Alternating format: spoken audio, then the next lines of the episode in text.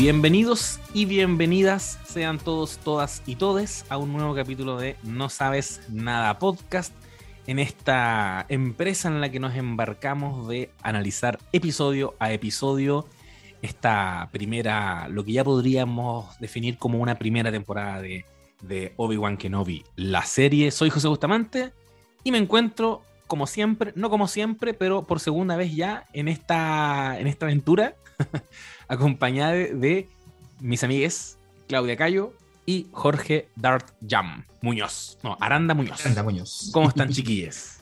Hola, hola. Hola. Oli. Estoy bien.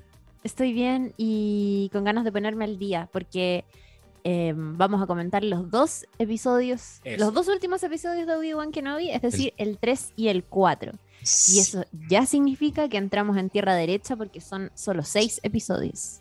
Eh, Al menos los que están anunciados para esta, comillas, primera temporada. Habrá una segunda, lo No vamos a revisar, eh, pero, pero claro, estábamos al TV. Misterio. Sí es. Se Misterio. nos, se nos acumularon capítulos, así que hoy día vamos con el episodio 3 y el episodio 4. Eh, interesante. Uy, uy, uy, Interesante. porque parte, parte. Ah, perdón, puedes saludar primero, chiquillo. Hola, ¿qué tal? Gracias por la invitación para poder compartir eh, estos comentarios sobre la serie que de verdad me tiene. Me tiene agarrado, me tiene bien preocupado, me tiene un poco muy ansioso, eh, sobre todo con lo, cómo terminó el segundo episodio y cómo se está perfilando el tercero y cómo vamos para el cuarto, y que es súper importante. Así que nada, pues, gracias también por la, la- la recepción, por, por los saludos, por la gente ahí en redes sociales que se ha ido manifestando. Eh, agradecerle a ellos y nada, pues aquí estamos comentando yo como invitado también aquí, aportando a, a esta conversación de, de- llena de, de misterio con respecto a lo que va a pasar ya con los últimos dos capítulos que se viene, se viene bien. Quiero ponerme polémica. Dale. de entrada. No, es que em, estoy con una, estoy con bastante ansiedad y creo que esto lo dijimos también en el primer capítulo. Me pasa que eh, el nivel de disfrute que tengo de una serie de televisión como esta es directamente proporcional a la cantidad de emociones que espero que me entregue. Y creo que los dos primeros capítulos me dejaron con un hype tremendo y creo que eso se notó en los dos primeros capítulos. Y en estos dos episodios siguientes eso ha ido decayendo, como que me hizo un poco más consciente de, de algunas, de algunas cosas pequeñas que encontré incluso ridículas. Eh, pero no quiero que se malentienda como que la estoy encontrando terrible o lo peor que se ha hecho, no es así. He, he visto otros comentarios de gente que de verdad está haciendo la mierda, decepcionados total. No es mi caso, eh, pero sí me gustaron mucho más los dos primeros episodios. Eh, eso Mm. quería decir. Eh, yo creo que también pasa porque la gente esperaba ver algo, no sé, había mucha gente, yo, yo en las conversaciones que he tenido antes con, con ciertos amigos un poco más extremistas, eh, yo pienso que ellos esperaban ver, no sé, Clone Wars, que esperaban ver flashbacks, que esperaban ver real action, que esperaban ver a, a Ahsoka con Obi-Wan y Anakin, y yo, de verdad no sé si era como el momento, puede ser, ah, puede ser que, haya, que pueda pasar, y a lo mejor ocurre, no lo sé, pero esperaban ver eso, no sé, eh, como que también están un poco decepcionados de cómo va la serie, pero yo creo que tiene cositas súper interesantes que contar.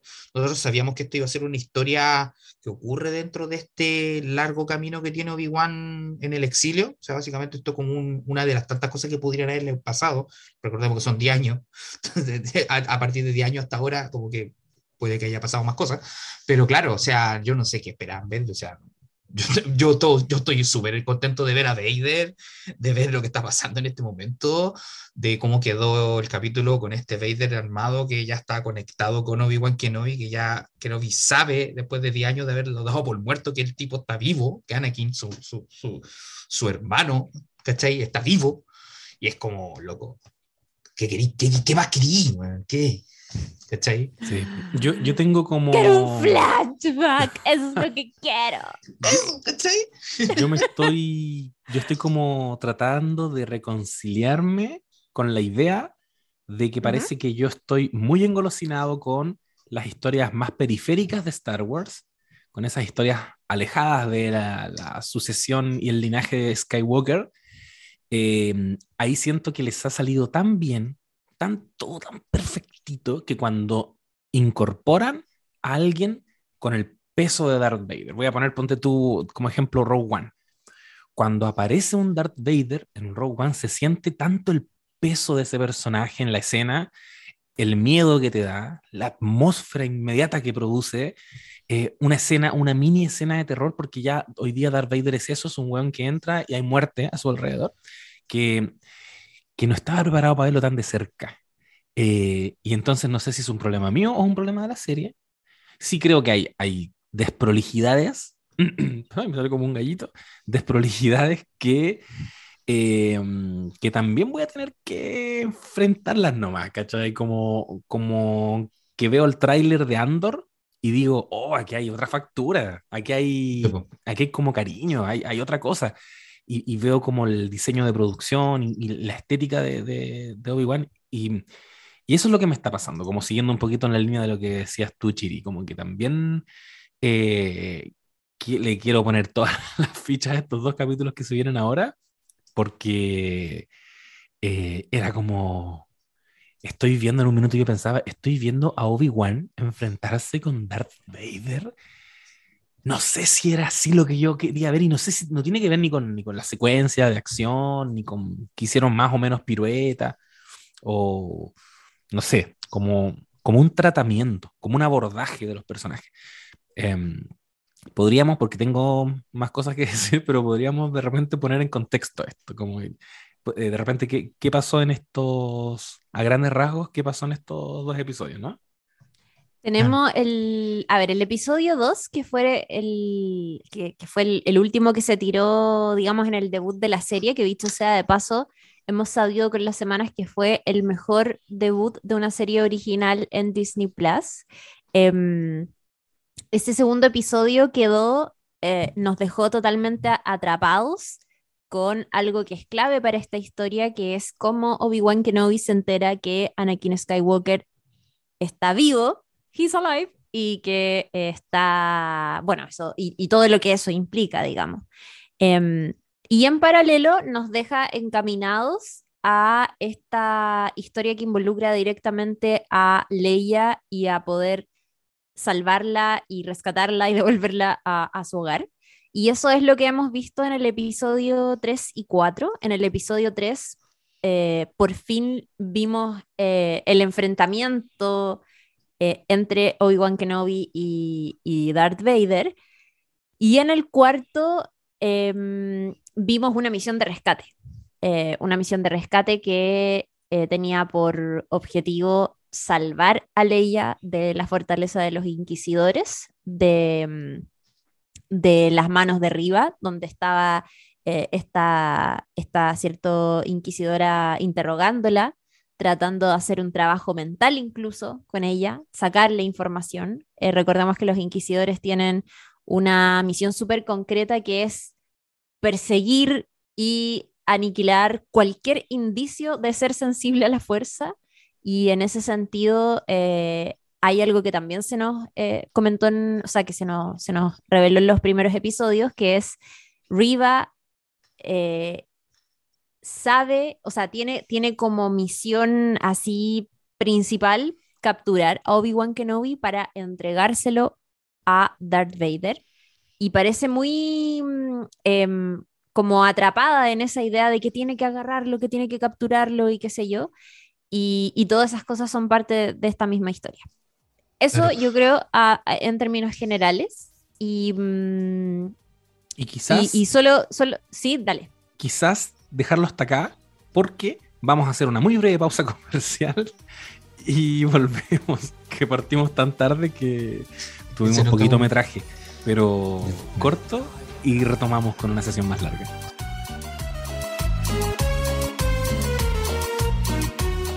para comenzar el capítulo 3, yo quería hacer un, alcance. Eh, bueno, el capítulo 3 empieza con Obi-Wan en, este, en esta nave transportadora de carga con Leia que habían escapado de, de, de, que era el planeta donde la tenían secuestrada a ella y arrancan. Y ahí es el momento en que Obi-Wan se da cuenta o en ese momento que entra en reflexión. Y es como el momento en que empieza a, a digerir la noticia, a darse cuenta de esto, que igual es como súper tremendo y súper casi traumático. Entonces, como heavy, pues, es el momento como de, de, un poco de ansiedad, un poco también de, de, retrospectiva, porque se empieza a acordar de los momentos, tiene, su, tiene algunos recuerdos con el maestro Yoda, tiene este recuerdo con Qui-Gon cuando le dice que adiestre o que entrene a este niño, que al final el niño se da cuenta que está vivo. Eh, y también el recuerdo del paso de Anakin a Vader en el enfrentamiento en, en Mustafar. Y es ahí, en Mustafar, donde nos dirige la siguiente escena, que para mí es un elemento muy bacán que rescataron de los cómics que vimos en Rogue One también y que ahora lo volvemos a ver, que es el, el castillo de Vader o la casa de Vader, por decirlo de alguna forma. Sí. Y, este desgraciado se hizo la casa en el mismo lugar donde peleó con, con, con Kenobi, ¿cachai? Claro. En Mustafar. Ah, que, ojo, es menor idea. Sí, pues, en Mustafar fue el enfrentamiento entre Obi-Wan y Anakin en el episodio 3. Y en ese mismo planeta, eh, Anakin, en este caso Darth Vader, creó su, su, su, guarida, su casa, que está construida de tal forma que tiene dos torres o como dos pilares hacia arriba, porque eso facilitaba mucho la conexión con el lado oscuro porque él tuvo la influencia, en los cómics es súper interesante esta historia, eh, tiene la influencia de un Jedi antiguo que le va enseñando y le va diciendo a través de, de, en el espíritu, en realidad le va como guiando en la construcción de este castillo que es como que tiene una forma muy, así como muy especial, tiene estas dos puntas hacia arriba este castillo. Mm. Y lo volvemos a ver y es como bacán, porque estamos viendo de nuevo este castillito que nos trajo muy bonitos recuerdos en Rock One y que lo estamos volviendo a ver ahora aquí en la serie.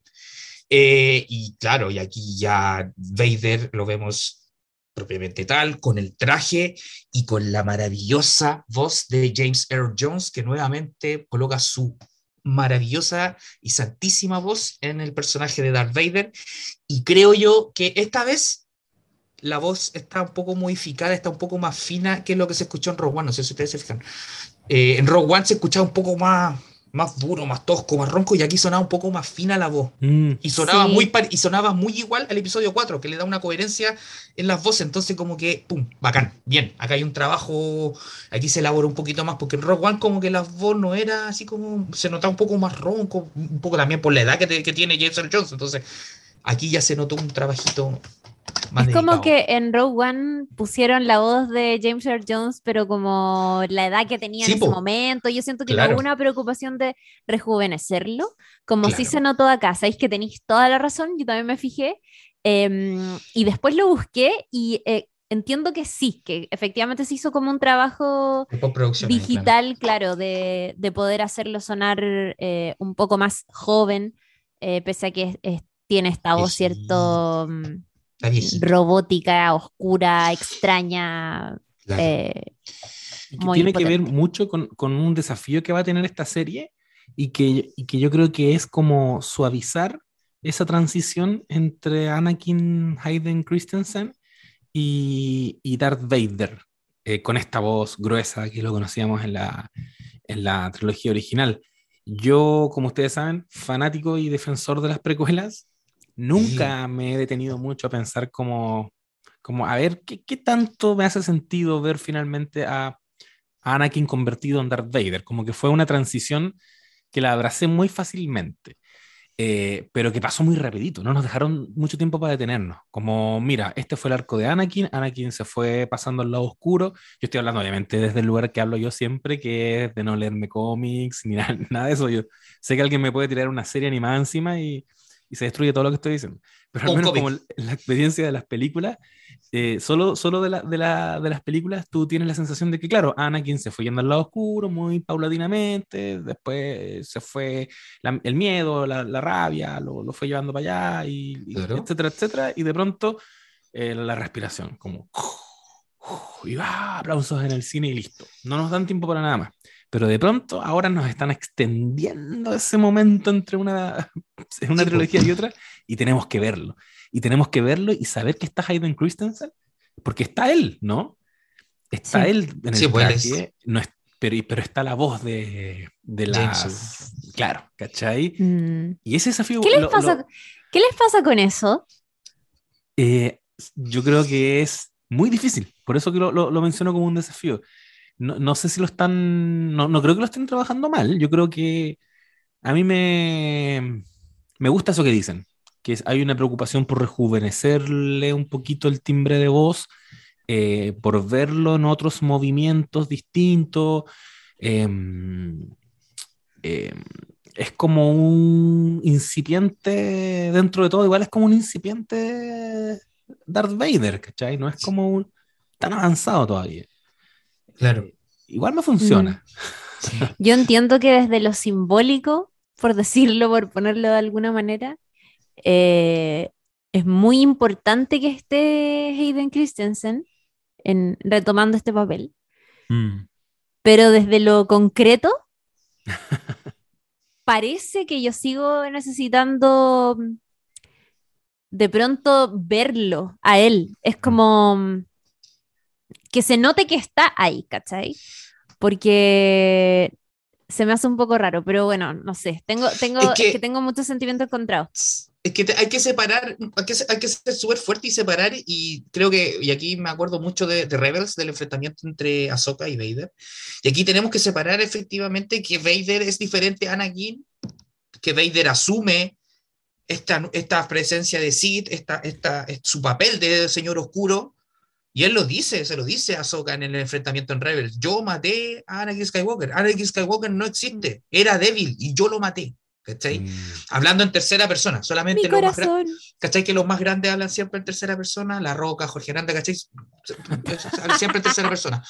Darth Vader. Entonces, él dice, Anakin Skywalker era débil y lo maté. Y, y ahí, ahí hay una lógica de que, claro, es un personaje totalmente aparte sabemos que queremos ver a, a Hayden Christensen, sabemos que está debajo del traje, pero no, no, no, no, no tenemos esa, ese link como que ese es Anakin. Nos falta ver algo claramente, ¿cachai? Pero hay que, ser, hay que, yo creo que hay que dividir bien fuerte las aguas porque Anakin Skywalker está muerto, es la cruz que tiene que cargar Obi-Wan Kenobi, muerto entre comillas, convertido en este monstruo llamado Darth Vader que aquí se demuestra la oscuridad que tiene, aquí se demuestra lo, fuerte y el villano que es, que para mí es el gran villano de la historia del cine y también de, mm. un poco la ciencia ficción, y en estos capítulos lo demuestra con creces. O sea, nosotros hemos visto villanos a través de Star Wars, hemos visto como que después de Rogue One, como que, bueno, Rogue One tampoco era tan villano Darth Vader, porque teníamos a, a Krennic, que era el villano, pero en los otros restos de películas y series vimos, no sé, a... Kylo Ren. Kylo Ren, vimos en, la gente de Mandalorian, vimos después en Boba Fett, vimos distintos villanos, distintas gente, pero ahora retomamos al villano, al personaje que para mí es uno de los principales de Star Wars. Eh, y claramente aquí se marca una presencia fuerte.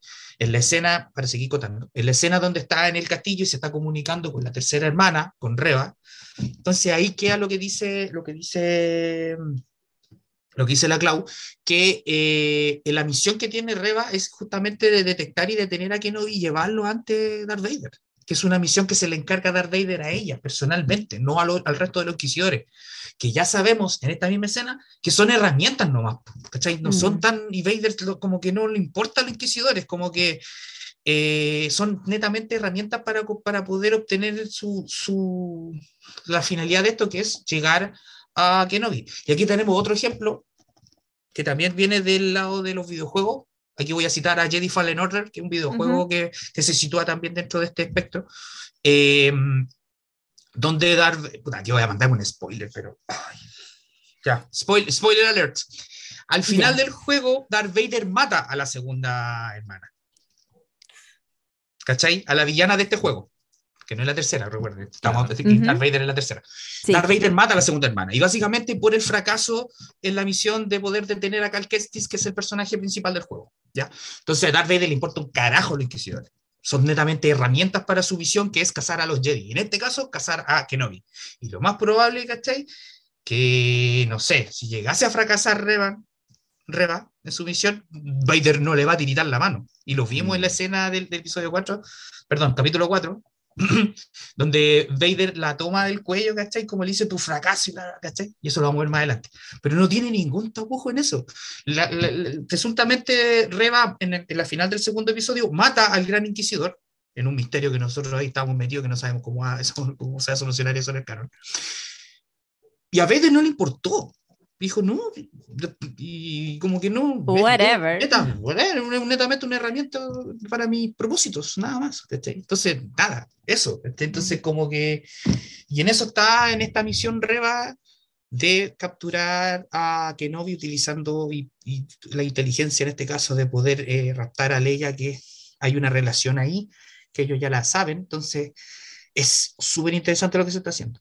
Y en este caso, eh, eso, eso es como la parte de la mm. escena de Darth Vader inicial de este tercer episodio que nos deja bien metido en, quién es el cerebro de todo esto y el papel que cumple Reba, la tercera hermana, en este, en este sentido. Oye, la actriz eh, Moses Ingram, que dicho sea de paso, sufrió ataques racistas horribles en las últimas semanas de hecho, nosotros estuvimos compartiendo en nuestra cuenta oficial de No Sabes Nada Podcast la respuesta que lanzó Iwan McGregor, que me pareció bacán, eh, porque él hablaba como actor y como protagonista de esta serie de televisión, pero hablaba también como desde su cargo de productor ejecutivo, eh, donde contaba, ¿cierto?, todos estos ataques eh, y amenazas por DMs que, que recibió esta actriz Moses Ingram, que interpreta a la inquisidora arriba. Y, mm, y aprovecho de mandar un mensaje fuerte y claro que me parece la raja que en este tipo de historias y en este tipo de fandoms por fin salga una voz de autoridad a poner un poco de orden, porque eso pasa muchísimo. Eh, ataques racistas, eh, cosas misóginas, horribles, eh, y eso ha pasado un montón de veces en Star Wars, en Marvel, en DC, en un montón de lugares, insisto, con fanaticadas muy grandes, y está bueno, me parece que desde la producción de estos, eh, de estos eh, productos audiovisuales se marque un precedente y se, se pongan, se, se, marque un límite, yo creo. Eso es súper bueno. A veces, y lamentablemente, no basta con los discursos que entregamos desde la ficción. O sea, ya vimos que no, no, no, no falta, ¿cachai? O sea, hay gente que, que hasta día de hoy no, o sea, no sé, bueno, yo esto nunca lo, he entendido, tal vez voy a sonar polémica para algunas personas, pero eh, la, la, lucha que vemos en Star Wars, para mí es una lucha contra fuerzas abiertamente fascistas. y hay gente que es súper defensora de una corriente muy ligada al fascismo a día de hoy, que es fanática de Star Wars. Y uno dice, what the fuck. Creen que es marxista Darth Vader. claro, creen que es marxista Dictador eh, bananero. Y lamentablemente pareciera que con la ficción por sí sola no basta eh, entregar estos discursos y, se producen igual ataques, eh, en fin. Y creo que fue súper significativo lo que hizo Iwan McGregor, de verdad. Aguante, me alegro que, que, así sea. eso como nota al pie, como nota al pie. Hay algo iba a decir. Ah, bueno, eh, si quieren, como para que sigamos avanzando, podemos volver las veces que quieran a algo que ya haya salido, pero una de las cosas que a mí, por ejemplo, sí me sigue gustando mucho de estos dos episodios es la actuación de Leia Organa. O sea, la, la, presencia de Leia Organa, interpretada ahí por la actriz Vivian eh, Leira Blair, me, me tiene totalmente enamoradísima. Y para qué decir eh, cómo me dejó el corazón el, final del episodio 4 con esa oh. tomada de manos. Mano enana. Una mano enana. Chiquitita. Eh, por fin, ¿cierto? abrazando toda esa cosa. Ah, es que siento que significa muchas cosas. Y creo que en los dos primeros capítulos lo hablamos, lo mencionamos. Que en el fondo es como mm, entender que Obi-Wan Kenobi sí se preocupó de Leia Organa mientras esta, e, este personaje, ¿cierto? Esta princesa era una niña. Sus ojos no siempre estuvieron puestos solo en Luke Skywalker. Había otra parte de la historia que no nos habían mostrado, que ahora sí nos están poniendo sobre la mesa, que es su preocupación y, la, defensa que, o sea, todo lo que hizo, ¿cierto? Por salvarla, por protegerla, que me parece muy significativo. Em, pero también, eh, y eso creo que es algo muy lindo que hace de manera efectiva esta serie y estos capítulos, es profundizar esta relación y hacerla aún más consecuente para lo que vemos en el episodio 4, ¿cierto? Claro. Eh, hay diálogos de esa película que cobran mucho más sentido ahora. Alguien podría decir, ya, pero ya tenían sentido antes, ¿por qué era necesario que cobraran aún más sentido? Bueno, porque el universo se está expandiendo y, son personajes ultra importantes y ¿saben qué? Nunca está de más. A mí me, encanta pensar que, que ese diálogo de Obi-Wan Kenobi eres mi única esperanza realmente no es algo que está puesto tan al aire, tal vez en la película original sí, pero me gusta y me encanta pensar que ahora se le está dando un significado aún mayor que está escalando eh, y que además hace sentido. Eh, y eso creo que lo, lo han estado haciendo súper bien. Hay una escena del episodio 4 que yo siempre pensé que había sido un error. Cuando llegan, eh, necesito que ustedes se acuerdan, hay la escena Sí. cuando llega Luke a rescatar a Leia vestido de Stormtrooper, cuando se abre y dice, vengo con Obi-Wan Kenobi, y el Leia le dice, Kenobi. "Ve- no, ¿ven Kenobi? ¿Cachai? Entonces, como Sí. que, ¿cómo se llama? Se llamaba Ben, se llamaba Obi-Wan y era el mismo. Ahora sí, ¿cachai? Ahora cobra Claro. sentido. Es que Ah, sabe que Obi-Wan Kenobi y. Ben Kenobi es la, es la misma persona. Yo siempre creí, siempre eh, creí pensando que había sido un error porque Luke le dice, de hecho, le hago, le, hagan la tarea de buscar esa escena. Luke llega y le dice, vengo con Obi-Wan Kenobi. Y Leia se para y dice, ¿ven Kenobi? Bien, ¿Dónde Mm. está? ¿Cachai? Entonces. Oye, perdón, como- mi- y, mi esa, y esa escena, y esa escena como que cobra un, nuevo significado, Sí. ¿cachai? Sí, la vi en TikTok. Y, y La vi en TikTok. per- perdón la pésima memoria en este Hermosa. minuto, pero ¿y Leia se, se cruza con Obi-Wan en, en esa película? po? ¿O nunca Se, cruz- comparten? se cruza en un. En el momento en que está peleando Vader con Obi-Wan, Ah, y Obi-Wan mira que está Luke y Leia juntos. Y cuando L- Ben Kenobi se da cuenta que Luke y Leia están juntos, mira, esa escena es como muy, muy bacán. Después gira y mira a Vader, y después se pone el sable en posición para allá, Mm. ¿cachai? Para hacerse uno con la fuerza y que Va- Vader lo, lo mate. Estuvo como que, como que esa escena ahora es tiene más peso.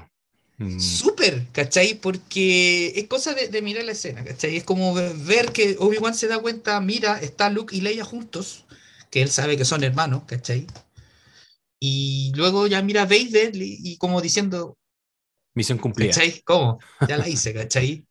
Lo claro. junté y ahora, ahora que la fuerza sea de ellos, ¿cachai? Que, que vaya ahí. Y yo aquí me desaparezco y me hago uno con la fuerza, pero no para, no para abandonar la lucha, sino que para hacerse uno con la fuerza y ser más fuerte, ¿cachai? En ese, en ese Sí, momento. Entonces, eso, y eso era otra cosa, punto aparte, que nosotros esperábamos, o yo también espero ver en la serie en algún momento, de cómo Obi-Wan aprende esto, de hacerse uno con la fuerza y el entrenamiento que tiene, que Yoda le, embarca. Y ahí está el- lo siguiente que quería mencionar, que es la búsqueda de paz. Eh, la búsqueda de paz y tranquilidad que, que, que, Obi-Wan busca para poder entrar en sintonía con su antiguo maestro, que al parecer, después de 10 años, todavía no puede lograr esta misión secreta que Yoda le encarga al final del episodio 3, cuando le dice, en la soledad de Tatooine, misión tengo para ti, y no lo logra todavía, no, todavía no logra entrar porque eso lo está perturbando, la cuestión de que Anakin está vivo ahora, ¿cachai? Más lo tiene jodido, entonces no puede encontrar esa paz. Ojalá la podamos ver esa evolución en los siguientes dos capítulos que quedan. Y tenemos mucho, mucho que, que mirar y analizar en este sentido. Entonces, y es bonita también la relación que tiene con Leia, que es lo que, lo- para retomar el tema. Llegan a este planeta minero tratando de escapar y en, esta, en, esta, en este caminar, en esta búsqueda, Obi-Wan alucina y ve a Anakin, que es como la- y ahí tenemos una presencia Oh, de Anakin. Eso está súper bueno. se, se pasa rollo y como que ven una alucinación a Anakin vestido como Anakin, con, con capucha y Mm. todo. Y es como, dice, ahí como que también ahí se me, se me erizan un poco los pelitos. Y ahí en eso. Entonces se nota que está, está mal, o sea, el loquito está, está, está pasando por momentos muy brígidos. Entonces, en este, en esta, en esta escapada que se está pegando con, con Leia. Y llegan, bueno, están en este planeta minero y Leia básicamente es como que es la, la, la encargada como de, salir del paso, para el camioncito, aparece este, esta, este chofer que los Oh, lleva. ese, persona- ese taxista santiaguino, weón. Un camionero, sí, un, Un camionero. camionero. un que se- camionero. se, está llevando a los inmigrantes por la frontera. No, y es, camion, no, y es camionero adherente al imperio. pues. Sí, pues y es como, ¿Cachai? oye, eh, igual Sí. ordenaron aquí los del imperio. No, si ahora está todo todo perfecto. No, está todo perfecto ahora, ahora hay orden y ahora se puede andar No, tranquilo. porque y podemos, hace- hay gente, trabajo. ¿Por qué hablamos de política? ¿Por qué? Pero si Star Wars es política. No, Star no, no. es política. No me estoy quejando. Es como Ah. cuando de verdad te subí a un taxi Claro, y es como, claro. va todo bien, te hicieron una paleteada, te están Tenía- llevando gratis, claro. onda muy buena onda, pero, Pero- hablas de política y es como, ¡no! Viene puesta la cooperativa. No, la cooperativa no. La agricultura la, tiene puesta ahí. La radio de los Pacos. Sí, Ah, yo encuentro que eso está súper bueno, como este mood en el que está la, la ciudadanía, que, que son lo- los que se someten solitos po, al, al, al dictador, si queréis decirlo de, de esa manera, que es como, mira, ¿sabéis qué? Igual, igual hay orden, igual, igual bajó la delincuencia. y es como al final los, los que también van a silenciosamente apañar a, a Darth Vader. po, ¿cachai? Como, aquí te traigo uno- un, par de personajes que me- quizás deberían revisarlo. Te los dejo acá. Rata. Rata el, el- el tipo ese, el taxista. Freck. En este, en este, en este, bueno, volviendo ya un poco, porque pasa algo súper, súper lindo que no habíamos visto nunca en Star Wars. En esta conversación que empieza a tener Leia con Obi-Wan, donde Leia le pregunta si, porque empieza a intuir un poco de que ella es adoptada, pero hay otra cosa, y hay otra cosa muy, muy hermosa que Obi-Wan por primera vez habla de su pasado, habla de su vida antes de, ¿cachai? Dice Sí. que él no recuerda.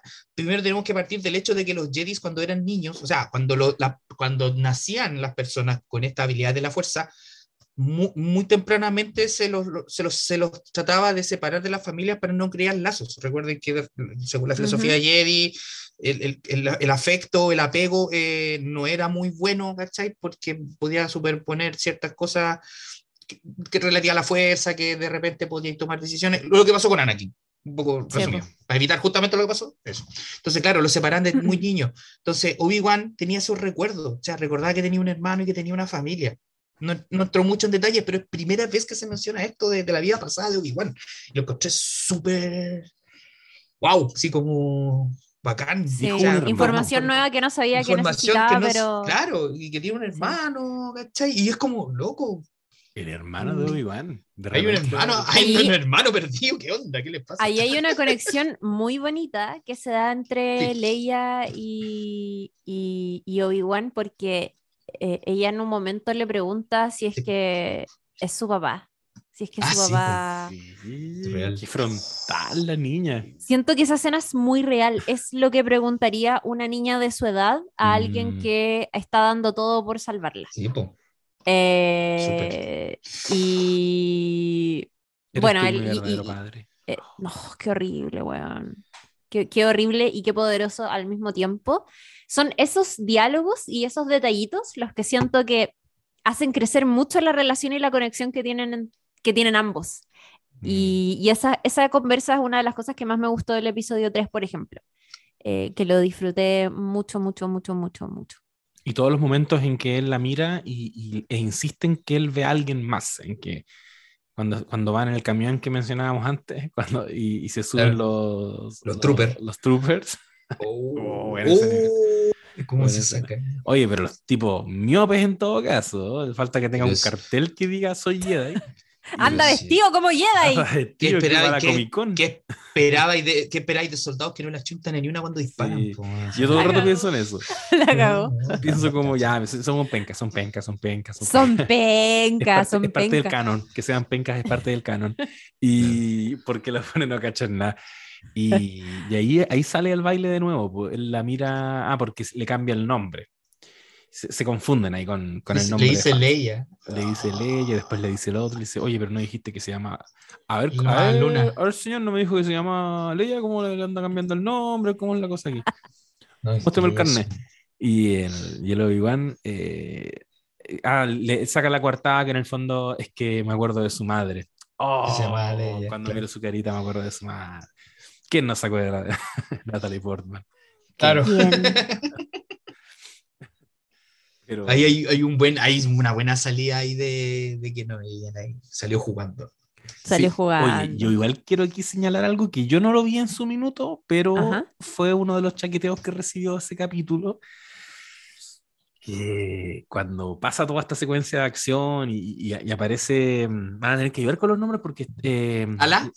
ella, que A para la que mí, la. Sí, Indira Varma, la eh, exacto, que para mí es el Arya Sand de Game of Thrones. de, de Game of Thrones. de Game of Thrones, el área, y, y lo salvan de las... ant- antes de que llegue ella, cuando tienen que cruzar esta barrera de seguridad, Ah, y Ay, sí. disparan. Amigo, es como un sketch. Pero está ahí como en un No, desierto. y, y, y, y que- Obi-Wan destruye esta, esta barrerita cuando en verdad, de- y después te muestran desde arriba y como, podrías vuelta". pasar, po- podrías Podría haber pasar pasado por el lado. imbécil. Ya, eso ¿De se qué verá me sirve porque- ser Jedi? pero es que, pero es que, a ver, tomemos en cuenta ¿qué? que Star Wars, Star Wars tiene gags. Tiene momentos así. Ah, ya. En el episodio 4 tení, por ejemplo, dos dos veces, aquí voy a, do- voy a dar dos ejemplos con Han Solo. Han Solo corriendo con un blaster, gritando, y de repente llega a un pasillo y se encuentra con una tracalada de Stormtrooper, ¡ah! y se devuelve, ¿cachai? Bueno, muy chistosa esa es parte. Cuando va corriendo y gritando, ¡ah!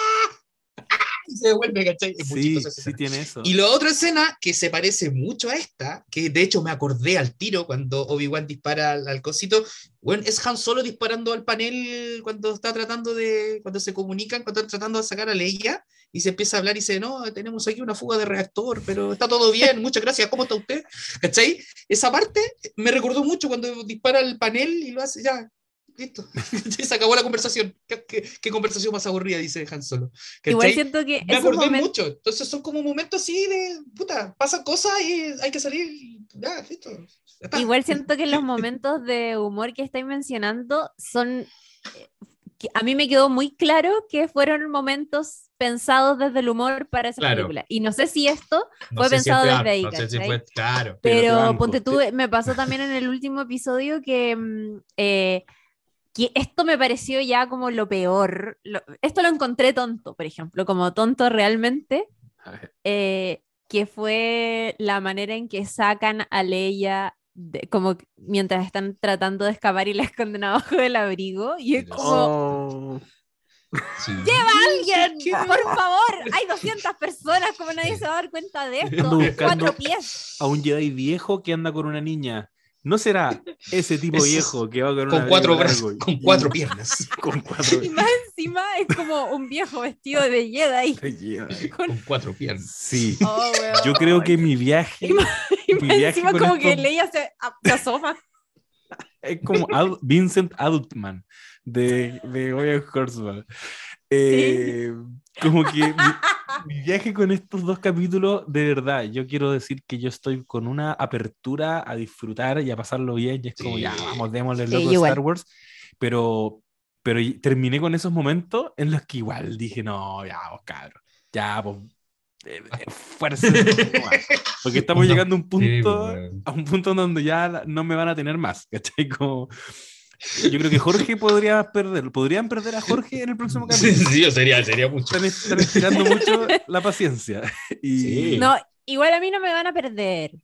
Yo soy, yo, yo soy, yo creo, bueno, no sé, pero es que, mira, como que me pierden, pero me recuperan rápidamente. Sí, es como es ley abajo de un abrigo, manito con Obi-Wan, recuperé, me recuperaron. como- están manipulando. Manito. Chiri, mira, manito. Ya, ya, vamos, démosle ya. Listo. Apro- a- aprueban. Y, y- ya, pues, mencionó algo. Se mencionó algo muy importante que es la aparición de esta personaje que es Tala, en el- que es Sí, eh, interpretada por Indira Varma, que ya habíamos conocido en Game of Thrones, efectivamente, y que es una, hace de una especie de oficial del imperio, pero encubierto, ¿cachai? Que es la persona que saca y ayuda a Obi-Wan a poder eh, escapar de esta situación con Leia y la lleva al, al pueblo, este, este planeta que se llama Mapuso, que es un planeta minero, que nosotros ya hemos conocido otros planetas mineros como Kessel, como Jeddah, que son planetas que básicamente fueron utilizados para extraer material y para extraer eh, recursos para construir la estrella de la muerte. En este caso, Mapuso es un planeta que también se ocupó para este propósito. ¿cachai?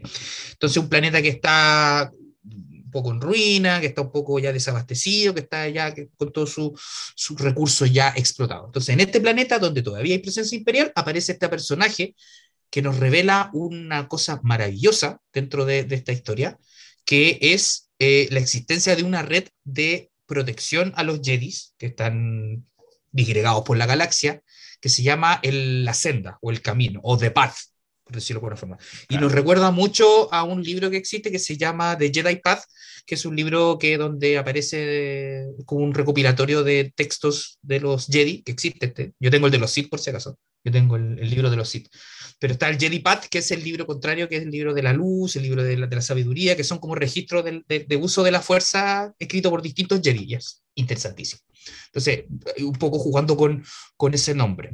Entonces, en este, en este sentido, esta senda es una red, por decirlo de alguna forma, que va ayudando a, la, a los Jedi que están disgregados. Y aquí se revela algo que para mí es muy bacán, porque se revela la existencia de un personaje que aparece en Clone Wars, que lo mencionan en las precuelas, que no lo muestran, pero sí aparece en Clone Wars, que es Quillan Voss, que eh, eh, está escrito, algún eh, textos de él en, el, en esta senda, en estos túneles donde se, se están protegiendo a los Jedi, se van escapando, por decirlo de alguna forma.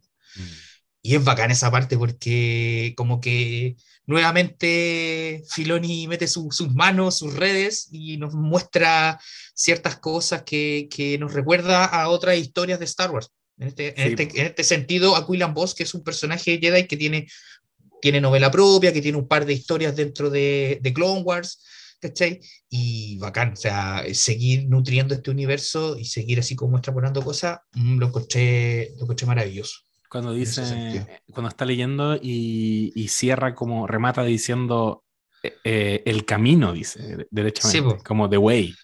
The Way. Y igual sentí ahí como la conexión, ¿no? Con, con ese otro This is the Way. Puede ser. Claro, son como las. eh, no lo había pensado. Es que cuando a mí me dicen The Way en Star Wars, yo como que inmediatamente pienso en eso. Hay un solo güey en esta. Ay, no hay más Way. Sí, Claro. Esto otro sería como The Path, claro, The Way como el camino en esta caso. Porque, claro, porque sería todo el rato fue de paz, de paz. Y dije, ah, pensaba un poquito como, mira, mira la senda. Y de repente dice, The ¿a qué se refiere? The Way. Oh, me apareció Pedrito Pascal. Claro. espíritu. Sí. Oye, em, miren, vamos a hablar también de otra de las revelaciones importantes y de los momentos Wowzone in the Wowzones que tuvo el capítulo 4, que es el momento en que Obi-Wan descubre que este lugar, esta fortaleza de los inquisidores, eh, no era solamente un lugar de Mm. operación del imperio y de cosas burocráticas, sino Claro. que también es de alguna manera un cementerio de Jedis donde Oh, lucen verdad. como sí, trofeos. Esa weá Claro. fue escalofriante y No, lo vamos a conversar a la vuelta de esta pausa comercial. Pim, pim, pim, pim. Bueno, lo comentábamos eh, antes de este pedacito que insertamos entre medio. Eh, lo que ocurre cuando Obi-Wan va camino a rescatar a Leia de la tortura, que es heavy eso. Eh, hay, algo que no mencionamos, pero en un momento, eh, cierto, Riva trata de mm, usar poderes psíquicos con Leia y ella a sus cortos años ya demuestra una fortaleza importante que después de hecho vemos en, en- en las, en las otras películas cómo, mm, cómo sigue teniendo eso y cómo su mente parece ser impenetrable. Y eh, lo que descubre Obi-Wan Kenobi en este lugar, camino a rescatar a Leia, con pavor, ¿cierto? Eh, terrible, es que hay varios cadáveres Eh, petrificados, conservados como si fueran frascos de eh, Jedis que están siendo lucidos y expuestos como trofeos, porque eh, eh, son literalmente el adorno de un pasillo. Em, y una de las revelaciones más importantes que, presenta ese momento y que tiene una conexión con las series animadas es la presencia dentro de estos cadáveres de eh, Terasinube, que una de las cosas que, que- que se ha comentado bastante. Em, y como también no solamente está este maestro, cierto que habíamos visto en Clone Wars, sino que también aparece otra cosa que a mí me dejó heladísima, que es eh, un niño. Sí. Eso está brutal, brutal, brutal, brutal, brutal. Y muy representativo también de la nula compasión Mm. por los más débiles. eh, bueno, débiles entre comillas, porque son niños que, que- que tienen una conexión importante con la fuerza, pero de todas maneras, como el imperio, ¿cierto? Quería aniquilar todo. No importa cómo lucía, cómo se veía, qué tan grande o viejo era, había que acabar con todo eso. Y eso me pareció heavy, heavy, heavy, heavy, heavy. Un momento Terror. muy, muy, muy, sí, pavoroso realmente. Eh, bueno, eso quería comentar. Ahora vamos. Aquí hay una, hay una cuestión, claro, a- a- aparecen estos Jedi, aparece el Padawan, y hay una cuestión que el, ese niño aparece eh, en los créditos, y es el mismo niño que aparece en la primera escena, la escena inicial de la serie que no vi, la No hora te puedo 66. Sí, creer. Es el mismo, uno de los niñitos que aparece en esa escena, es el mismo. De hecho, No. hicieron una foto paralela y sí, se ve que es el mismo. Y está- creo que Horrible. está, Qué y creo que está, horrible, y loco. creo que está acreditado en los, ahí en los créditos puesto el nombre del niñito del actor, así que como que sí, Oh. es uno de los niños que está ahí en la escena inicial. Que para mí, yo sigo, yo, sigo, yo sigo diciendo que uno de los niños era Reba, era la, la, la niñita. Oye, sí, esa teoría ha cobrado mucha, mucha, mucha fuerza. Ahora sí. mu- Muchísima fuerza. Ah, sí. Eh, lo dijo Jorge, primero, en este podcast. que se sepa. Se dijo aquí, en no sabe Oye, nada. oye, el, el- y el otro tema es que también, aparte de esto, de estos cadáveres, en en la sala donde de reuniones de, los de los inquisidores, a los costados hay sables. Hay sables láser, distintos sables láser puestos que no se ven, o sea, a simple vista no se ven, sino que, que hay va a hacer un zoom ahí más, básicamente. Y hay algunos cascos también de padawanes. Hay de estos casquitos que usan los niños. Hay casquitos y hay sables, ¿no? Es súper duro. O sea, estos tipos. Bueno, no es primer evento caso que vemos esta clase de trofeos. Recuerden que Grievous mataba Jedi y se ¿Verdad? quedaba con un sable. Tenía colección de sables láser en- en- en- que utilizaba básicamente. Así que no es primera vez que vemos eh, trofeos o estas, esto- estas armas como, Esta- como, Sí. como, como Me- medallitas. que Me acordé ellos, básicamente. del trono de hierro de Game of Thrones que está hecho con las espadas que, de los que fueron sometidos por, Claro. los, eh, por los Targaryen en Claro. su minuto. Cuando llegaron en dragones, cada uno que fue sometido entregaba su espada y construyeron el trono de hierro. Una forma. un paralelo, es, es, es un paralelo, ¿cachai? De utilizar Sí. estas armas que tienen un simbolismo para, para, para, en este caso, para los Jedi. Y claro, en el, en- bajo el poder y bajo el dominio de estos, de esos, de estos eh, Jedi oscuros, por decirlo de alguna forma, porque ni siquiera son, no son Sith, son, son Jedi oscuros. Eh, claro, ocupan este, esto como medallitas, como borda, como estrellitas, por decirlo de Oye, y esos frascos, eh, o sea, yo lo voy a decir frascos, pero sí suena muy frío. O cápsulas. Estas cápsulas, sí, ya, estas cápsulas, eh, también las vimos en The Mandalorian, pues, cuando, ¿se acuerdan? Cuando Las carbonitas, igual que Han Solo. La- Claro. la- la plancha- pero básicamente, claro, estas estas como carbonitas eran como para conservarlo en estado de invernación. Aquí, aquí lo que estamos dando cuenta es que los conservan cadáveres, ¿cachai? Sí, Porque y acuérdate que, que- los cazarrecompensas utilizaban este método de, de petrificación básicamente para trasladar a su, a su Ah, claro. tenían que buscar, ¿cachai? Y tenían que, y tenían que llegar vivos en algún, en- en- también en, otro, en algunos casos, como lo fue con Han Solo en su, en su periodo. Claro, pero nos recuerda eso, ¿cachai? Nos recuerdan eso que, que básicamente conservación de cuerpo y esas dinámicas, así que to- totalmente ahí de acuerdo Total con y eso. creepy. Así total es, Oye, y otro, otro momento, eh, porque ya tenemos que, que ir avanzando en este capítulo, otro de los de los grandes momentos que nos regaló, que nos regalaron estos dos episodios, es sin duda una de las cosas más esperadas que tenía en total la serie de Obi-Wan Kenobi.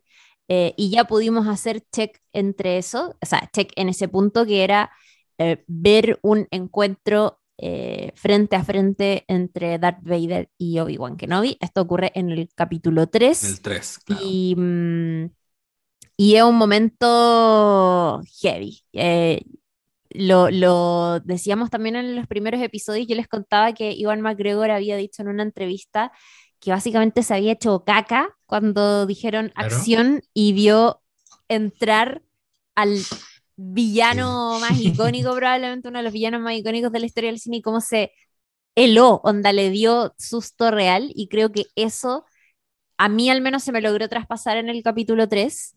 eh, y, y claro, y, y tiendo a creer que también eh, una de las razones de por qué el capítulo 3 ha gustado tanto al lado de este cuarto episodio es porque tiene ese ingrediente tan esperado. Así es. Un que- momento, el momento esperado. que es el momento esperado y, y que igual para mí no deja de ser, es que es, es demasiado grande, es demasiado grande y yo creo que eso hace ser inabarcable. Entonces yo estoy como en un, en un mood de aterrizar nomás las expectativas porque, Sí. porque si, me, si tengo que reflexionar mucho en qué me pasó, me pasó que... que no sentí lo que he sentido en otros momentos, como voy a sacar siempre a colación el Darth Vader de, de Rogue One, que fue con un Darth Vader que le puso un acento a la película entera. Fue como, ¡ah! ahí está. Hay algo interesante en esta aparición y quizás ustedes tienen más antecedentes al respecto, es la ausencia de la clásica musiquita de, de Darth Vader de, de John Williams. No, La marcha imperial. no, no entró con la marcha imperial a, Mm. a esta escena. Mm. ¿La Había harta queja por eso. Yo la ¿Sabéis que yo en, el, yo, yo en el momento no me di cuenta? Estaba tan choqueada, yo cacho, por la weá que estaba pasando, que cuando, que después, onda, me salí y, y vi un mensaje en Twitter de alguien quejándose y fue como, la dura, y ahí lo, lo vi de nuevo y Mm. se me hizo más evidente, pero si te soy sincera, en el minuto no Ah, me ya, di no- no cuenta. como falta. que... No es que no me haya hecho falta, porque después de haber leído ese comentario creo que sí, tal vez hubiese sido mejor, pero mm, creo que por sí sola como que la escena me, me entregó otras, otras cosas que, que evitaron que mi mente se fuera para allá, ¿cachai? Pero sí es algo que se ha comentado caleta. Yo he leído varias quejas al respecto, que la, amigo mus- me- que, que la música está media floja. Que un, un amigo me dijo que yo no cachaba este dato, pero que la marcha imperial aparece no en Una Nueva Esperanza, ¿no? No, no. Aparece en el Imperio Contraataca. Sí. Ya. Si están haciendo ese nivel de cohesión, los bancos, amigos, los bancos. Sí. Porque es como. De hecho, iba- justamente iba a decir eso, que claro, la marcha imperial no aparece hasta el episodio 5 y, el y en Rogue One, o sea, en Rogue One, en episodio 4 se utilizó otro tema Mm, que muy inteligentemente se, util- se, se hizo una, se hizo, Michael Giacchino la tomó y hizo una versión para Rogue One que calzaba perfectamente, que era la, como una marcha que aparece cuando, cuando están terminando de armar el, en Rogue One, el, el- cuando están en la escena donde está Krennic con Moff Tarkin y están terminando como de ensamblar la Estrella de la Muerte, mm. esa eh, suena esa canción, ¿cachai? Que es la misma canción del episodio 4. ¿cachai? Ahora, claro, la utilización de la marcha imperial, yo lo... Es que aquí estamos viendo, a ver, yo lo voy a tratar de, de encontrar una, una justificación. Estamos viendo a Vader en un contexto no imperial, estamos viendo a, a- a- a un Vader en modo cacería Jedi, que básicamente es como su, su, su momento íntimo, porque él también fue un Jedi, entonces estamos como en ese camino. No estamos viendo ni la flota, ni los soldados, ni la envergadura del, del- del- imperio como maquinaria de guerra, ¿cachai? Aquí estamos como en otra onda, en una cacería más personal, podríamos decir, de Darth Vader, que nos va de la mano con, con lo, que, con lo que vimos como, como parte del imperio, sino que lo estamos viendo ahora como un Sith. O sea, para mí, en- en este, Claro. este Vader para mí es más Sith que cualquier otro que hayamos visto en las trilogías, ¿cachai? Porque siempre vimos al, a Darth Vader como parte del imperio, como líder, como uno de los líderes del- del- de la flota, ¿cachai? Entonces, ahora como que estamos viendo al Darth Vader, señor oscuro de los Sith Claro. cosa que no habíamos visto mucho en, la, en las trilogías. Cosa que a mí me parece maravilloso porque ahí ahondamos en, en- en otras temáticas de, de, de Vader y en este caso no sé si en algún momento o lo que pase más adelante vamos a ver también íntimamente lo que ocurra como Anakin. Mm. porque sabemos que, como dijo bien Padme antes de morir, todavía hay bondad en él. ¿Cachai? Todavía hay algo por ahí dando vueltas. Eso lo dice me- Padme antes de morir. Entonces, eso, eso es como. pa, pa, pa. Ahí me, ahí me matarían igual. Si yo veo un atisbo de Anakin y veo ese tormento más transicional, eh, igual. Creo que muchos esperamos eso. Eso muchos lo esperamos. Sí, Sí. de- de hecho, claramente. Y lo ¿Pero mismo ustedes creen que la- eso la- podría la ocurrir? Más allá de, de, de pensar que, más allá de desearlo, A mí debería. a mí me encantaría, pero Debería. me pasa que siento que, no sé, bueno, sí, puede ser, porque esto ocurre antes de, mm, esto ocurre antes de Rebels, ¿cierto? Eh, Y en Rebels ya vemos a un Vader que está sin vuelta atrás, o sea, eh, Sí. muy, muy, muy, muy, muy en el lado oscuro, no, pareciera que, que está al punto del no retorno realmente. Y tal vez si esto es, es anterior, podría haber algo de eso, pero no sé Es si que yo a- creo que deberíamos verlo, porque al final también, no solamente que Novi se da cuenta que Anakin está vivo o que sigue vivo, sino que también Anakin o Darth Vader sabe que Kenobi está vivo y sabe dónde está. ¿cachai? Mm. Lo siente. Entonces, eso es lo que ocurre en este episodio, este capítulo 3, donde están en el pueblo y aparece Darth Vader, que ya detecta la presencia de Obi-Wan Kenobi, Obi-Wan Kenobi sabe que viene Darth Vader, ¿cachai? Y ocurre el primer enfrentamiento. Y aquí vemos una cuestión, pero aquí vemos ya al Vader desatado, al Vader que no está ni ahí, que mata, va pasando y va torturando y va matando a, lo- a, lo- a, lo- a la gente del pueblo con tal de que aparezca Kenobi, ¿cachai? Mm. Es terrible, esa escena es fuertísima, ¿cachai? Es como Sí, al nivel, es como al nivel de Rogue One cuando aparece en el pasillo con... Oh, sí. ¿Cachai? Es muy similar en el terror, ¿cachai? Porque estáis viendo la figura acercándose y va Sí. matando a todo lo que se le va cruzando y loco. Me importa, igual que en delante, me importa un- un rabanito que, que sean, yo necesito encontrar a Kenobi y voy a utilizar los medios que sean necesarios. Entonces, por eso digo, en este caso yo estoy viendo a un Vader no tan militar, estoy viendo al Darth Vader Sith, ¿cachai? Ese, ese es como para mí el trasfondo y, y- y- y con eso me quedo. Y es terrible esa escena, ¿cachai?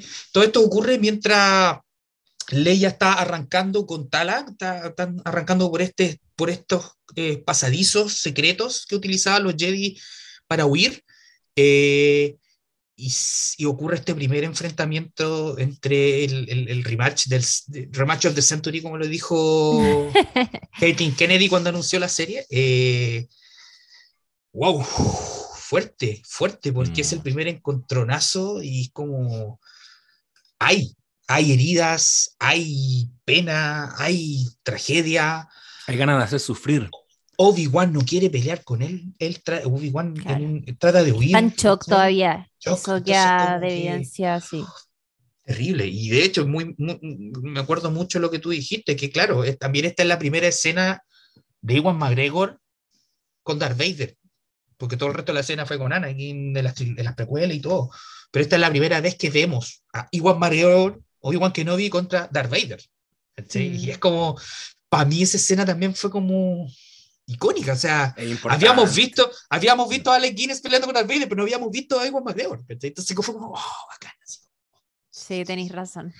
Est- Y Estos en este capítulos se van a llamar Jorge nos convence. Jorge nos Te termina reencantando. Te con- vendo, te vendo la serie. Es que sabéis la que, eh, igual, igual pusiste cierto énfasis que yo los voy a recoger, porque yo, yo cre- debo haber hecho la crítica desde la ignorancia mientras lo veía y pensaba como, oye, pero este no es como el Darth Vader militar. Yo estoy acostumbrado a ver un Dar- Darth Vader en acción, moviéndose en las naves, como que no lo No, quiero ver yo en su, en su living. Yo igual sentía como que no me lo, no me lo mostré sentado en el sillón de la casa. Pero, pero es verdad que estamos en otro momento, como que ya ahí me cuesta situarme temporalmente, eh, como él ya es Darth Vader visualmente, eh, me cuesta decir que lo que hay dentro del traje es un jovencito, ¿cachai? Eh, es un jovencito que podría estar como quizás, quizás, como, dijo, como dices tú y como dijo Padme, eh, todavía hay bondad en él, y si tiran de ese hilo, en estos capítulos que quedan, yo igual me subo al, al barco, pero, pero sí, a mí, a mí me pasó que, que, se me producía una desconexión con, con ese Darth Vader que en verdad yo, yo espero, pero que no es necesariamente el que va a ver ahora porque no, no existe todavía, no existe el de, el de Rogue One. Es, es, este otro. Ahora sí debo decir que, aunque estoy de acuerdo con la comparación que hiciste con Rogue One, en esta escena como tan cruel de Darth Vader a nivel dramático, igual a nivel de tratamiento audiovisual, encuentro que, que se les hizo como, encontré que fue un poquito más errático, como que hicieron ya la, como ese, esa metonimia de mostrar sus, sus pies avanzando, los guantes, eh, como no lo, no lo muestres entero porque no es necesario, tú ves esa mano y ya sabes quién viene caminando. Pero sí. de pronto igual me mostraban un contrapicado y después me lo mostraban de lejos. Y como que siento que mm. Deborah Chow se quedó corta, como, como abarco a Darth Vader. Y, y siento que Rogue One lo resolvió muy bien tú muestras una habitación oscura y un sable rojo que se prende. Y viene, y viene, y viene, y viene, y viene, claro, y viene, y viene, ¿cachai? Siento la hay, como muchas cámaras las... dando vueltas alrededor sí. del Edrino. Eso, eso no me gustó tanto, pero, pero sí dramáticamente es verdad que es aterrador verlo ahí y, y, el, y la crueldad, la crueldad con la que va, va, arrasando y va dejando un reguero de muerte alrededor. Claro, es fuertísimo. Sí. Estoy esperando que ocurra un nuevo encuentro igual. Yo creo que sí debería pasar. Yo creo que sí. Debería, sí. debería ocurrir. Estoy eh, esperando que ese momento llegue. Y este porque... primer encuentro, claro, y este primer encuentro igual es heavy. O sea, esta, esta, parte cuando empiezan a pelear en esta especie de, de como mina y empieza a salir este fuego. Este capítulo 3 o episodio 3.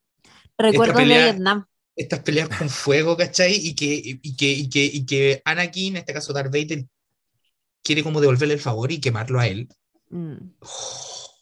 Igual y quemarlo lo encontré bueno, porque, puta, es, es como brutal, es medio primitivo.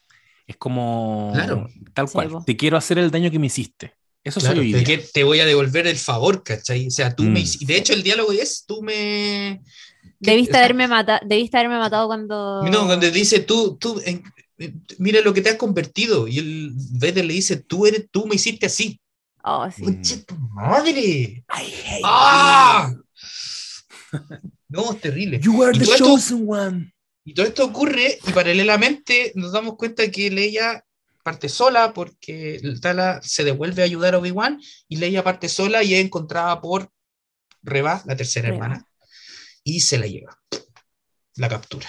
Nuevamente, nuevamente Leia es capturada y es llevada esta vez por la tercera hermana, mientras Anakin, o oh, perdón, Darth Vader, Obi-Wan Kenobi están teniendo su, su, encuentro y su reencuentro en este caso, que es súper, súper heavy. Y es, es, para mí es como uf, terrible. Y en eso termina este episodio, perdón, capítulo 3. Sí. Así es. Capítulo 3. Con recuerdos de Vietnam. Y llegamos a un episodio 4 que parte con Obi-Wan. O sea que en este episodio lo que ya lo, que ya lo vieron, obviamente ya saben. Obi-Wan entrando a una fortaleza militar para rescatar a Leia, donde una persona, donde alguien le va indicando con el mapa dónde está.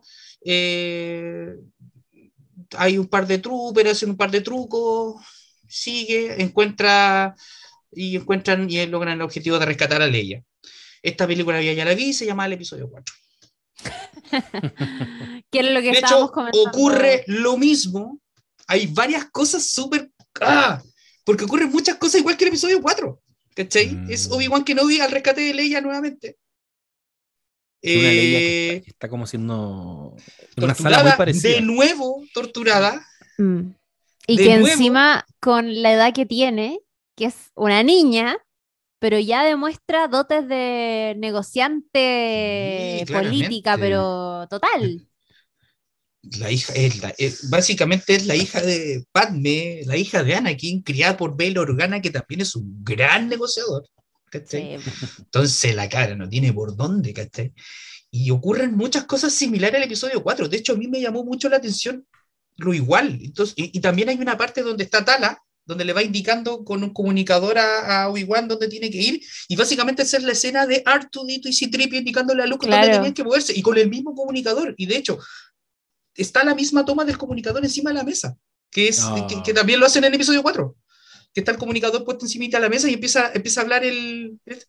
Entonces, como, loco, es muchas similitudes. Entonces yo lo encontré bacán porque po- lo encontré bacán, pero podría haber sido mejor hecha, mejor tratada, porque hay Mm. cositas como... Y hay cuestiones muy, muy, muy similares. O sea, esa parte donde están los dos Stone Troopers y donde Obi-Wan con la fuerza mete ruido, eso también lo hace en el episodio 4. Antes de, de bajar el rayo tractor, ¿cachai? También hace lo mismo, cuando hace así y salen los troopers para allá a escuchar qué fue eso, ¿cachai? Es la misma escena, ¿cachai?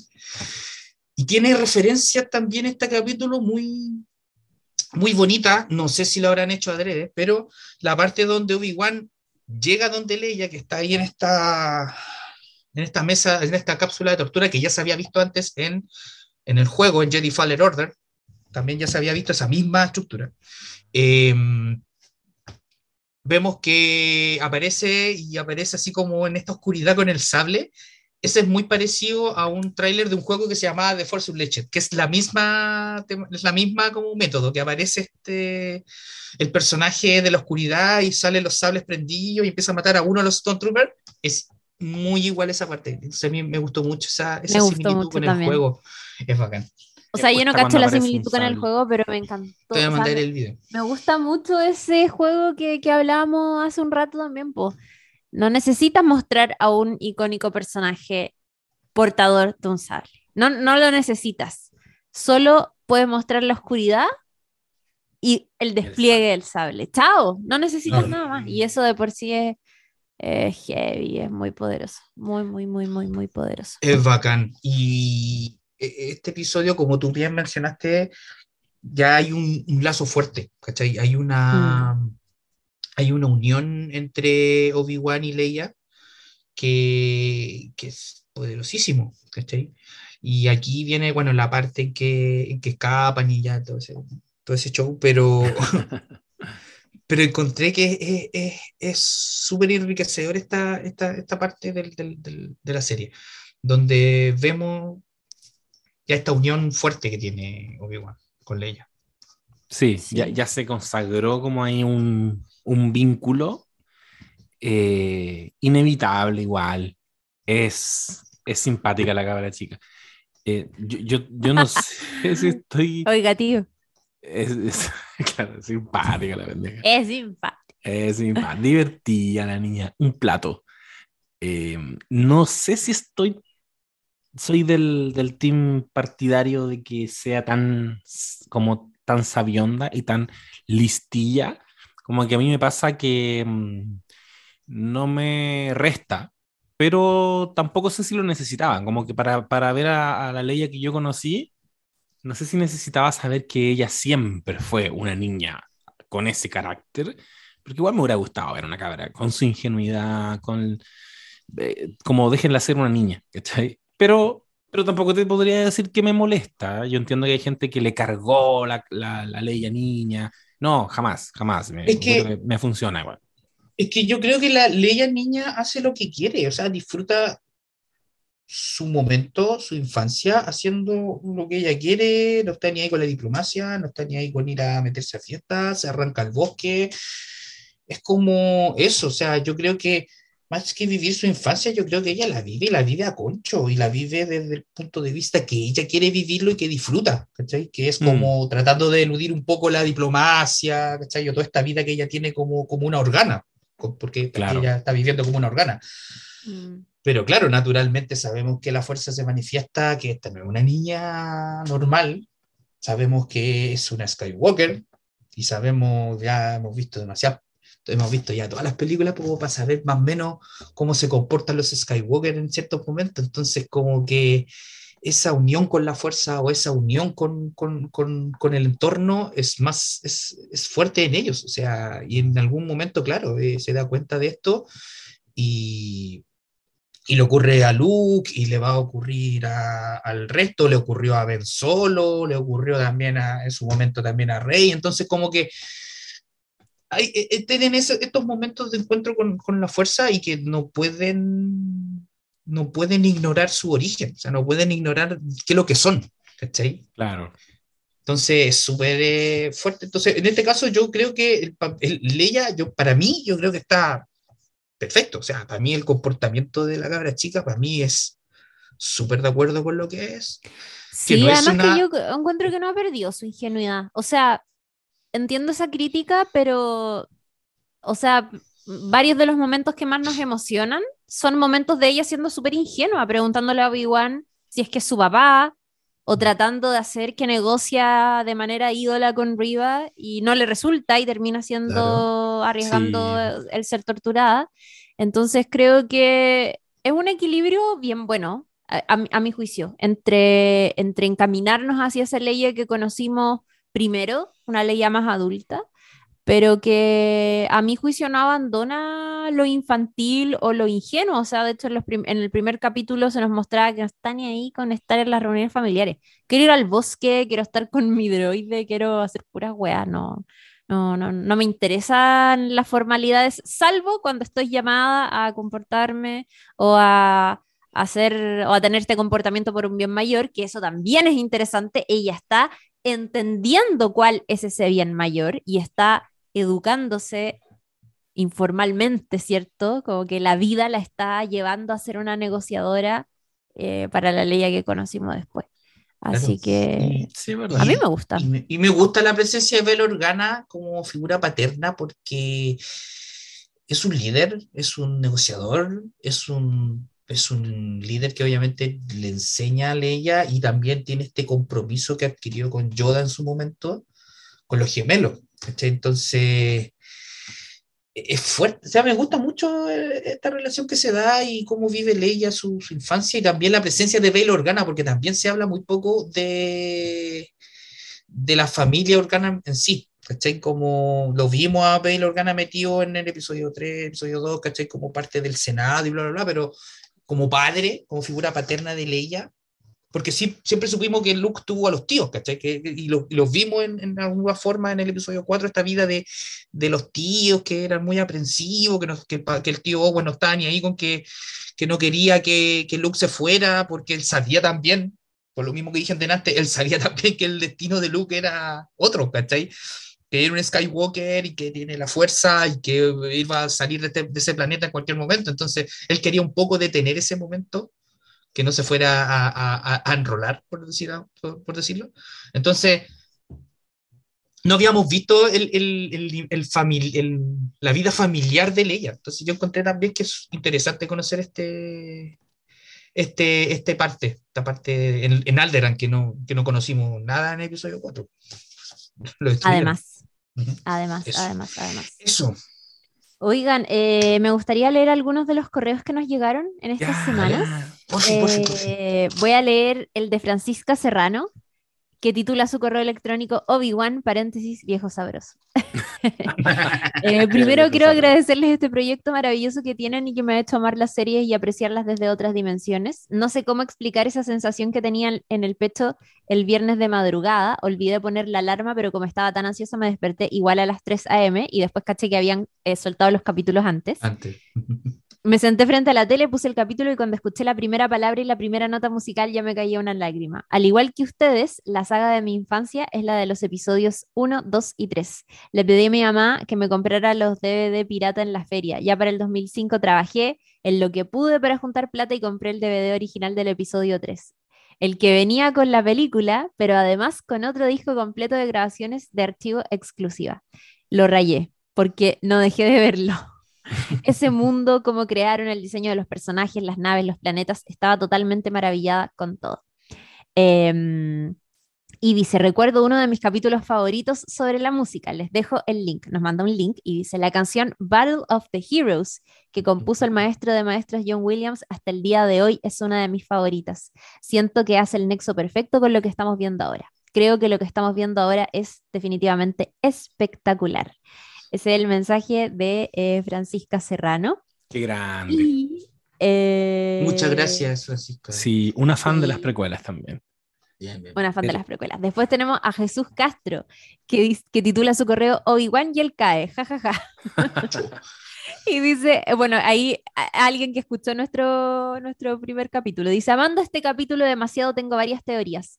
Cuando hablan del periodismo y la radio, creo que eh, Haya es parte de esa resistencia y gracias a él conoceremos a los papás de Ezra. Ellos tenían una radio de la resistencia y por eso los atrapan. Creo que podrían mostrarlos también quizás para darle paso a Ezra para la serie de Ahsoka. No sé si andan en la línea temporal, no me acuerdo. Si no, igual deben dar a conocer a este grupo para contextualizar después lo que nos muestren en Ahsoka. Además, mi teoría es que Riva, al ser una ex Jedi, o se supone que los inquisidores lo son, ella debe haber sido uno de los Padawan junto con Ahsoka que estaban siendo entrenados y al momento de buscar un entrenador, eh, estaban, estaban entre ellas dos y eligen a Ahsoka para que sea la entrenadora. ¿What? Oh. Brígido, no lo había pensado, no lo había pensado. Ella dice que en el fondo podría haber sido una alternativa. Mira, y desarrolla, y dice, y ahí quedó la cagada, jajaja, la Ruiva le agarró odio tanto a Obi-Wan por elegir a Ahsoka y a ella por ser la protegida de Anakin. Por eso ella sabe que Darth Vader es Anakin y tiene tantas ganas de probar su No. lealtad hacia él No calza. no. ahora en el Dark Side, además de su obsesión. ¿No calza? A ver, ¿por qué no calza? ¿Por la edad? Porque la niña, sí, pues era muy niña y era Padawan, pues, y a esa altura de la Orden 66, acuérdate dónde estaba Ahsoka. pues. Estaba enfrentándose uno a uno a... Tienes razón. Estaba, estaba custodiando a, a, Maul, Ah, que claro. Con más grande. 501 y Ahsoka es mucho más grande. No son contemporáneas, o sea, no, no tienen la, son la contemporáneas, pero claro, no son de la misma generación. Una más grande, claro. sí, una es mucho Claro. más grande, sí. Eh, bueno, dice nada que decir, feliz con esta serie y con el capítulo. Eh, los sigo desde que partieron y los amo. Em, dice, como les estuve contando, como le estuve contando a José por Instagram, acabo de ir al parque en LA por primera vez.